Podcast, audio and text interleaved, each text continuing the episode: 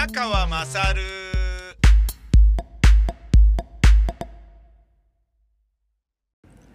いや、確かに、あのー、那須川天心と、タケルですか？えー、この頂上決戦は、あのー、僕はありだと思ってるんですけど、えー、アベマでね、えー、ペーパービューも驚異的な売り上げをね、記録したって言われてるけど、まあちょっと気になるのは榊原さんが、プライドのね、社長の森下さんは自殺に見せかけて殺されたっていう話があるけれど、ラジオじゃないから、つまりこれ放送されてないからもう好きなだけ、うん、適当なことを言ってるけれど、ねまあそれもね、あのやってる私のこれがね、 Joe Rogan Experience みたいにすっごい有名になって、なんかすっごい、なんだろうな、金を稼ぐようなね、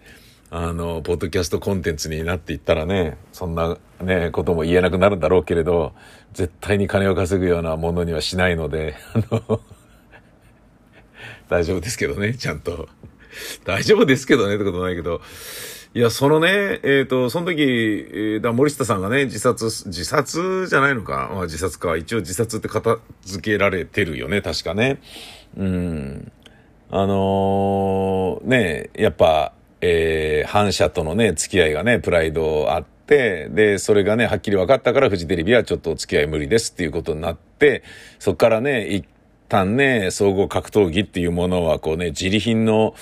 ね、末路を辿ったかに見えたんだけど、やっぱりなんだかんだね、総合格闘技みんな好きなので、当たり前だけどね、あのー、もうパンクラスであったりね、えー、UFC はね、もうみんな見てるし、うん、で、ベラトールとかね、ワンとかね、いろんなのあるので、で、それぞれ面白いしね、うん、僕もね、あのー、好きなファイターいっぱいいますし、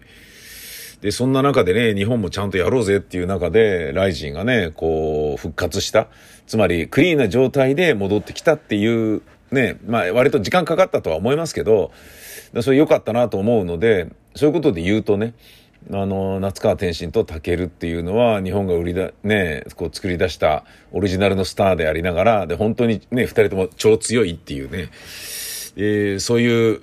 のなので、あの、いいとは思うんですよ。うん。あの別に夏川、夏川天心がね、あのー、なんかこう、子供みたいな顔してるなみたいなのとかは別にいいと思うんですけど、プライドでね、桜庭勝に熱くなってた、ね、世代からしてみるとね、なんか、童顔だなとかね、なんかそういうようなこととか思っちゃうんだけど、でも、いや、本当に強いからさ、それはそれで全然いいと思うんだけど、うん。あのー6万人弱入ります。過去の東京ドームのなんちゃって発表は知りませんけど、実数では多分レコード抜きますと明かしていた。へえ。その言葉通り当日はアリーナに目いっぱいの椅子が並べられ、外野席も超満員。第12試合終了後にこの日の監修が56,399人であることが運営から発表され、会場から大きなどよめきが起こったっていうことらしいんだよ。トースポウェブからの引用ですけどね。ザマッチ2022。僕見に行ってないし、あの、アベマでも見てないですけど、結果を知り、そうなんだと。えー、判定勝ちを、えー、那須川天心がしたってことなんですね。うん、いいと思います。なんだけど、やっぱりどうしてもね、あの気になるのは、文春でしたっけ？この大会実行委員長のね、榊原さんが、プライドの時の森下さんの、えー、懐刀として働いていた副社長ぐらいだったのかな？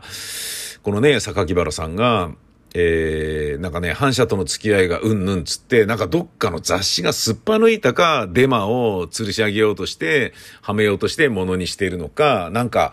ねえ、それのね、あの、ことの行方を知りたいなと思うんだよね。実際どうなんだろうなっていうことね。絶対に気をつけてるはずじゃないですか。うん。じゃないとね、ダメだと思うしさ。で、この、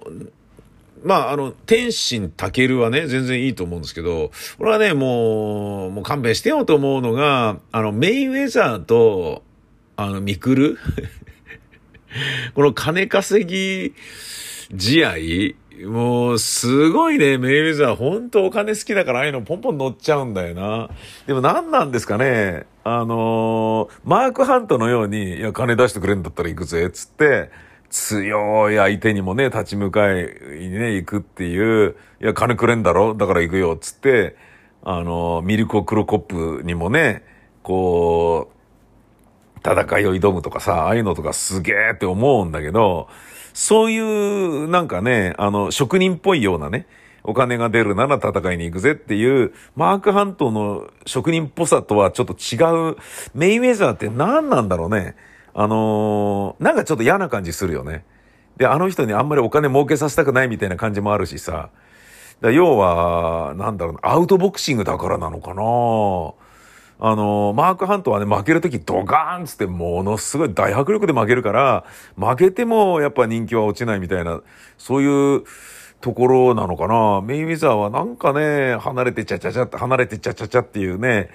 感じのね、まあ実際ね、それも強いし、で、天心とやった時もね、あの、もうだ、ウェイトが違うんだからそれはしょうがねえじゃんみたいな感じなんだけど、ボッコボコにしてたもんね。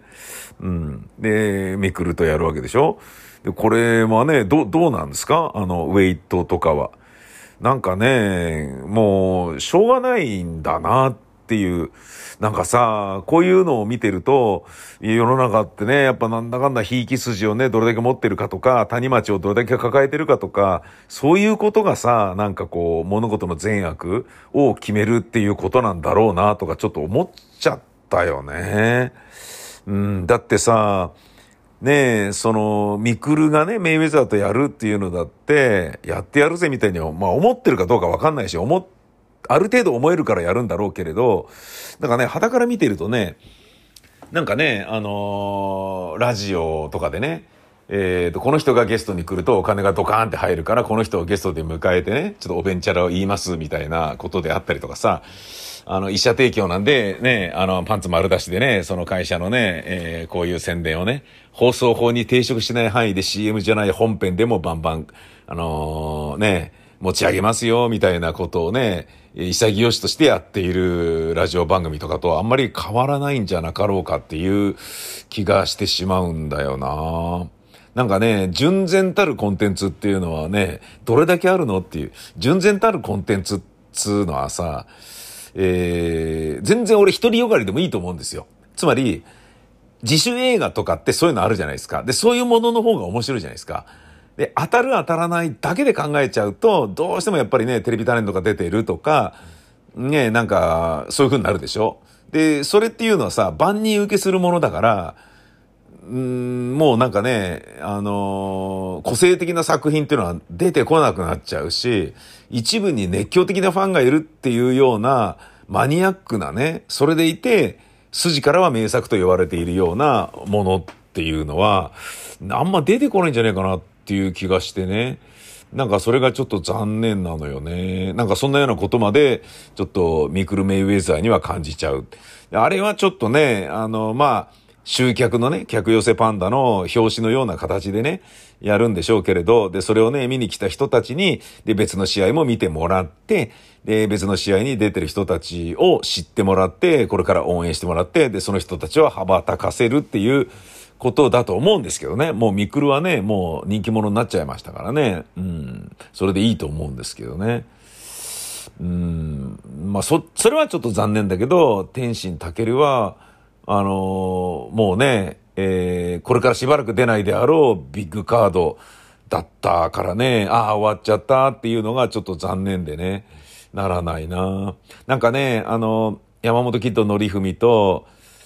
ねあの、なんだっけ、えー、っと、武蔵じゃなくて、あの、マサト、マサトと対決する時のようなワクワク感。ああいうものはね、なんか今、なんかもうこれをね、覗いちゃったらないんじゃないのかなという気がするね。ちょっと残念ね。えー、皆様、スポーツファンは、ね、ちょっともうコロナによってスケジュールがぐちゃぐちゃずれちゃったから、あたふたしているような状態ではありますが、今年、ワールドカップですからね。言っときますけど、日本出ますからね。超絶楽しみですからね。スペインと戦いますからね。ドイツと戦いますからね。僕ね、スペインとドイツのどっちかに勝たなきゃいけないわけですけれど、あのー、まあ、1分け1敗でも、あ、違うか。えっ、と、1勝1分けでも上がれなくはないんですよね。だけど、その代わりかなり条件が厳しいんですよ。うんと、だからコスタリカが参拝しなきゃいけないとか、なんかそういうのがあるんだよね、確かね。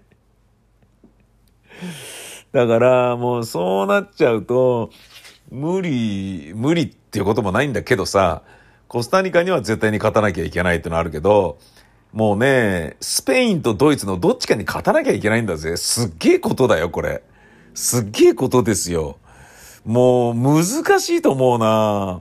なんか、俺の中ではね、ええー、残念、もうくじ運悪いなっていうね、まあしょうがないんだけどさ、うーん、なんかね、もうちょっといい線行くにはどうすればいいんだろうなって思うよね。うん。やっぱ J リーグをもっと盛り上げる、盛り上がるということしかないんだろうななんかね、あの、立ち回りがね、こう、この人期待してるぞっていう人がね、立ち回りが下手なことによって、ああ、みたいなことってあるじゃないですか。久保建英とかもまさにそうだと俺は思ってるんですけど、ねえ、バルサでいけるかなと思ったらレアルに行って、え、何やってんの？みたいな感じで、今どこで何やってんすか？みたいなね、ことになっちゃってるのとかね。いや、なんかこう、遺跡のね、あのー、うん、不運とかもね、あるから、なんかね、もう、無責任な立場でね、好きかっていうのはね、本当に申し訳ない気持ちもあるけれど、ああ、もったいないっていう選手もね、いっぱいいるよね。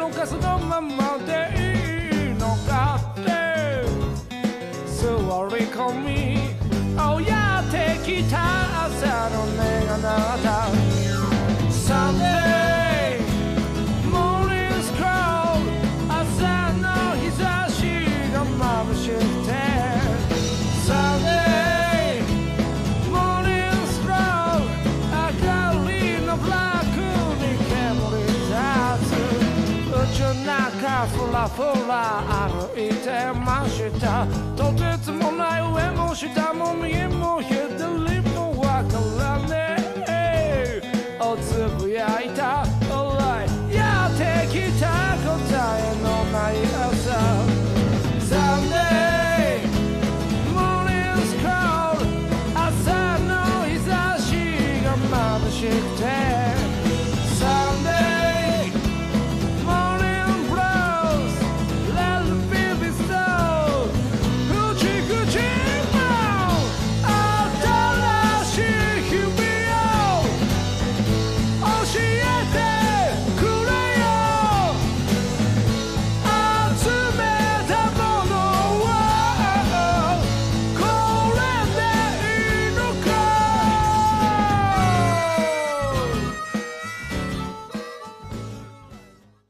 皆さんご存知のあのわけがわかんないニュース。学校給食に人間の排泄物が混入されていたらしい20代女性職員を書類送検。校長が検食した時に、あれ？おかしいぞと気づいて検査で大腸菌が検出された。つまり校長先生はうんこを食っています。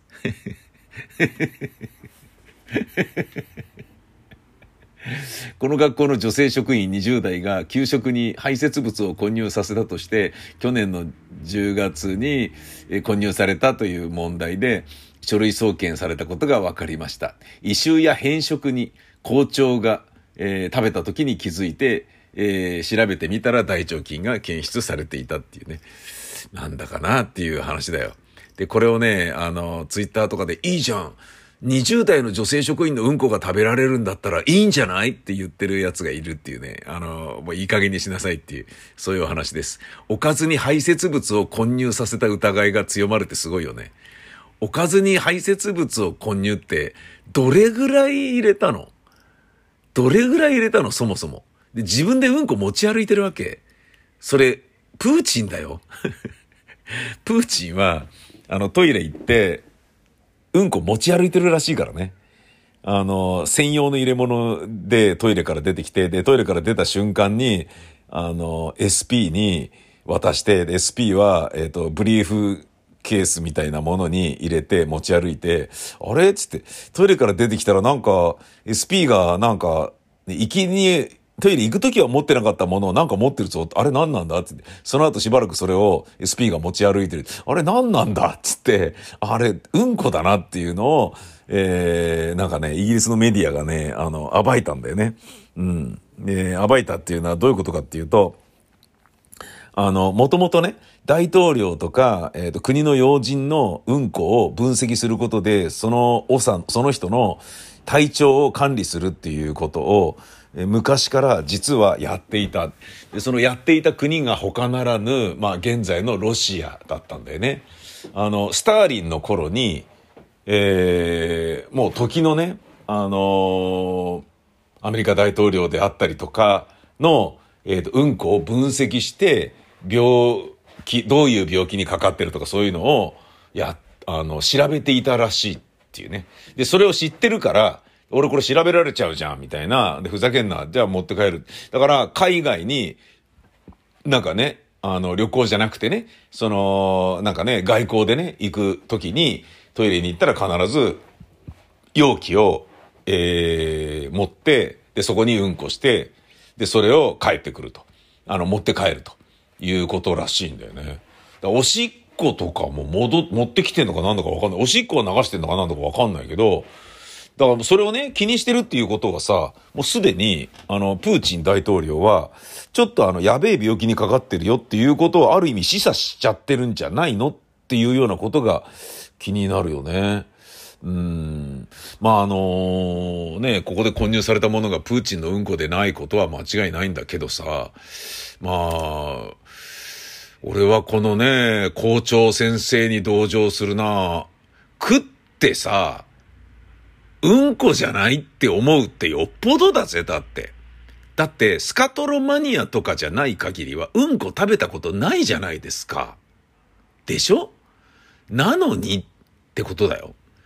なのに、あれこれうんこじゃないかって気づくってことは、勘で分かったわけでしょ？よっぽどだよね。